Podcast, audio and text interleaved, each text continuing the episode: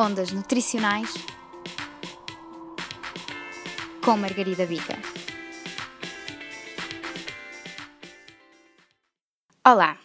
Hoje vamos falar de alergia alimentar. Isto porque é um problema emergente de saúde pública.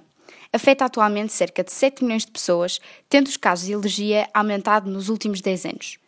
Mas quem sabe exatamente o que é uma alergia alimentar? Em primeiro lugar, esclarecer que a alergia alimentar não é o mesmo que uma intolerância alimentar. A intolerância alimentar é uma reação adversa, reprodutível, que ocorre após a exposição a um determinado alimento, mas que não envolve o sistema imunitário, como é o caso da intolerância à lactose, na qual o organismo não consegue digerir este açúcar do leite, não pondo a vida do doente em risco. Pelo contrário, na alergia alimentar, o sistema imunitário reconhece o alimento como um agressor. A fração do alimento responsável por essa reação denomina-se alergênio e é uma proteína.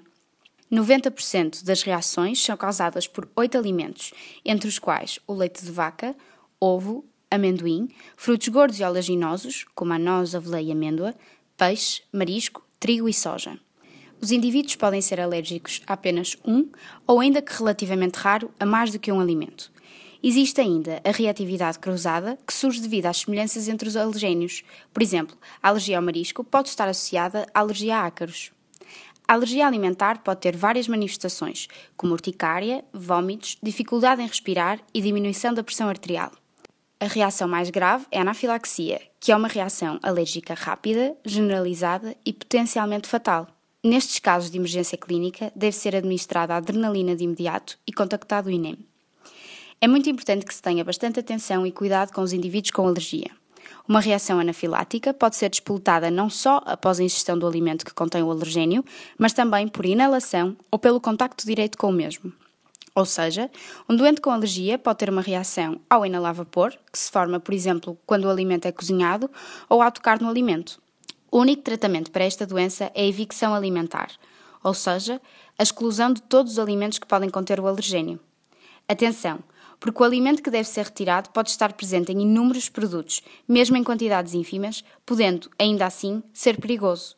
Por exemplo, no caso de uma alergia ao leite, devem ser excluídos, para além do próprio leite, natas, papas lácteas, qualquer tipo de queijo, molho bechamel, refeições com estes ingredientes e ainda alguns alimentos processados, como fiambre, sopas embaladas e molhos de culinária.